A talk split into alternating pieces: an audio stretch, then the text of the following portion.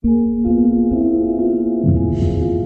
间怪谈录，会谈人间的另一面。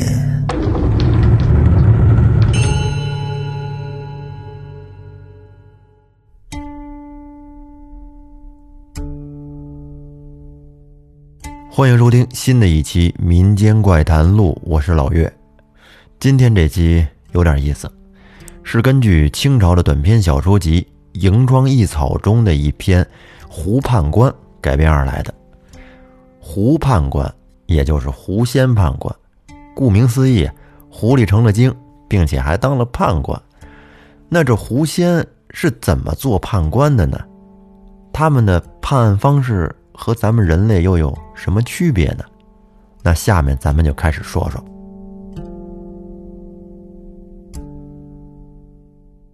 在清朝的时候，有一个地方叫新城，在新城这儿呢，有个叫杜生的人。这哥们儿从小就学习写诉状啊，看来家里这是要重点培养他，打算让他以后走法律这条路。后来还不错，真争气，在县里边当了个县吏，给县里边办事儿。平时呢，就住在县衙门里。那么，为什么他总住县衙里不回家呢？因为他在住县衙门里这期间，发现了一个美事儿。什么美事儿啊？就是每当下雨天的晚上，就会有一位漂亮的女子来到他屋里，跟他同床共枕，一块儿睡觉。很明显呀，以我们的经验判断，这女的肯定是一个女狐狸精，是吧？而且用狐狸精一贯的套路来说，杜生在后边一定会身体越来越虚弱，慢慢都起不来炕了。那么事实是怎么样的呢？还真是这样。咱们说啊，无节制的贪恋美色，性生活过多，肯定会让身体越来越虚弱。你要是说有节制，是吧？我控制力强，我是个严于律己的人，一个月就四次。那没准你能把狐狸精给降服了，你们从此可以过上幸福美满的生活。但是，这个赌生不行，没出息，所以他就越来越虚弱。有一天呀，他就感觉自己昏昏沉沉的，哎，好像是睡着了，又好像没睡着，那感觉就跟死了一样，迷迷糊糊的就梦到自己到了一座衙门。看起来很像县衙门，但是吧，又感觉哪儿不太对劲儿。这仔细一看，原来是县里的城隍庙。只见那儿出出进进的全是些衙役。杜生就跟那儿瞅着这些人，觉得里边有好多人看起来都很眼熟，但是呢，却又模模糊糊的记不清楚他们的名字。就在他正琢磨的时候呢，忽然发现这里边有一个老头。只见他四肢短小，胡须和头发都已经花白了。杜生一拍大腿：“哦，他是那谁？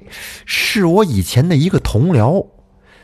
但是他好像之前死了呀，而且死的时间不长，就是最近才发生的事儿。”于是杜生就走上前去。跟着老头说话，老头十分惊讶的说：“哟，原来是你呀，小杜，你这现在正是年轻力壮的时候，正是有精力的岁数，怎么来这种地方了？”于是杜生就把事情的经过跟老头说了一下。啊，说我睡觉睡多了，之前遇到一个美人儿，我俩在一块儿总是睡觉，后来我的身体不知道为什么就越来越不好，然后这不就来这碰着您了。然后老头说：“你知道这是什么地方吗？这是胡判官管辖的地方。嗯，不过你既然来了，应该去见见他。”杜生说：“胡判官，对呀。”他就是这儿的领导，那走吧，咱俩见见去。您在前面引路。走走走，我带你见见他去。说完了之后，老头就把杜生领到了衙门里边。杜生进去之后，就看到眼前是一个眉毛胡子长得像刺猬，而且体态长相都非常难看的一个判官。这老头就代替杜生，跟判官说明了他来这儿的原因，并且呢，为杜生求情，让他照顾照顾。这年纪轻轻的。而且都是老相识，是不是？但是这判官听完了之后，觉得很为难。然后这老头又进一步的跟判官说：“大人，人和鬼虽然不一样，实际上都是同乡。何况他也是判官，你们彼此都是同行，一个系统的。”难道您就不考虑考虑这些吗？您照顾照顾他，给我个面子。判官听老头都这么说了，那行吧，你们跟我过来吧。把老头跟杜生一块引进了里屋，然后拉开了一个小抽屉，从里边拿出了自己的一个本子，啊，这是他自己心爱的小本本。翻开之后。判官看了一眼，然后感慨的说：“我说兄弟，你年少时就贪恋美色，曾经心里边是不是暗想着要奸污一个寡妇？因为有一只狐狸趁虚而入，你这事儿便没办成。你自己说有没有这事儿？现在呀，你的病虽然能治，但是……”这狐狸却不好驱除。杜生听完之后琢磨了一下：“您说的这是哪儿的事儿啊？没有我这想法啊！我从来没有想过奸污过一个寡妇呀。我倒是以前只想过隔壁老王家那闺女还行，长得挺好看的。大人，您是不是看错人了？”您看的是雷子吧？然后判官便拿着这小本来给他看。判官说：“没错啊，你瞧，这不你吗？你下面是二哥，二哥下面是萌姐。哦，雷子在这儿呢，他还不如你呢。就你们那点脏事儿啊，这上面都写着呢。你瞧这里边，就老岳还行。来，你好好看看你这个。”某月某日，杜生看见邻居家的王氏妇女，私下想到，她长得真好看，而且丈夫刚死。假如我翻过墙去搂着她，那时候就可以和她恩爱有加，上床交欢了。你瞧，这是不是你？太脏了，兄弟！杜生看完了之后，这脸腾一下子就红了。您这小本儿，这这怎么连这小秘密都能知道啊？感情跟您这儿没有隐私了，心里想什么都知道。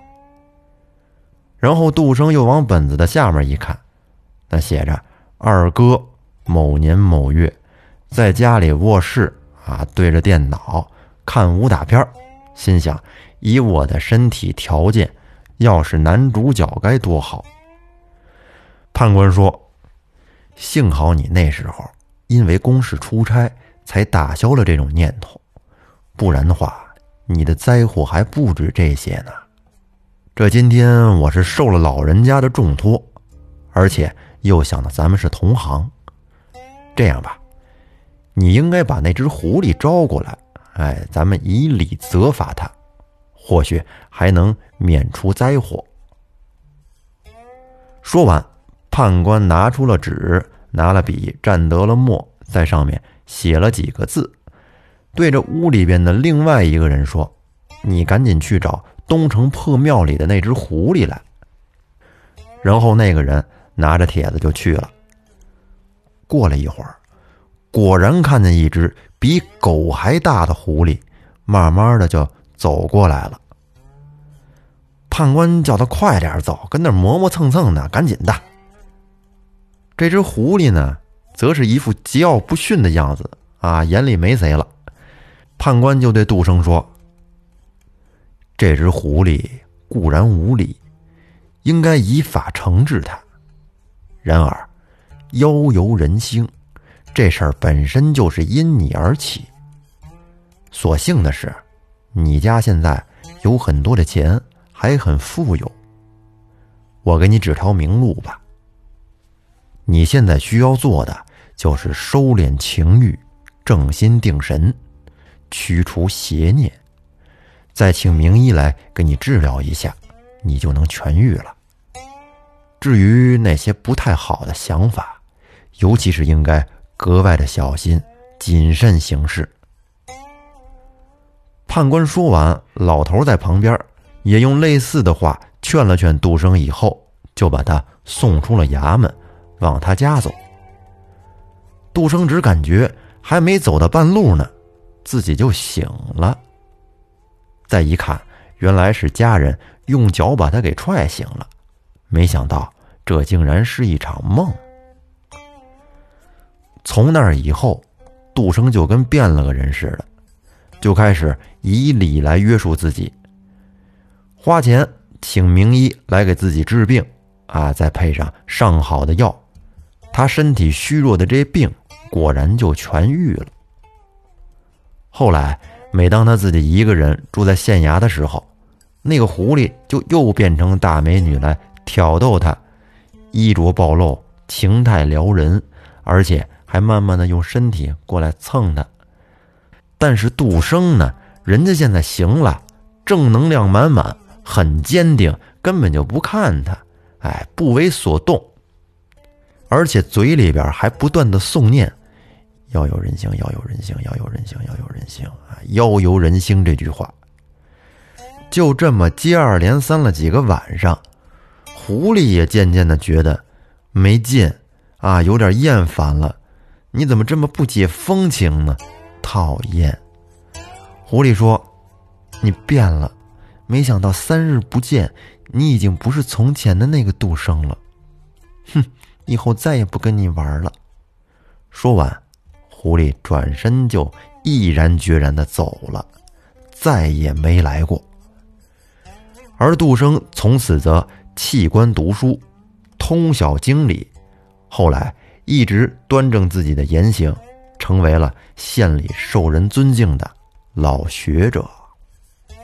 故事到这儿呢，就给大家说完了。在古代的这小说里边，其实有很多借着梦境来反映现实的作品，而这个故事里，梦境中的阴间和阳间简直是浑然一体，真假难辨呐。咱们看这阴间的判官也寻私情，再现了世俗的这种官场的形态。哎，作者呢通过杜生贪恋美女来告诫世人，应该清心寡欲，端正言行。并且少干亏心事儿，人家那边小本本上都记着呢。那这期节目就到这儿，咱们下期再见。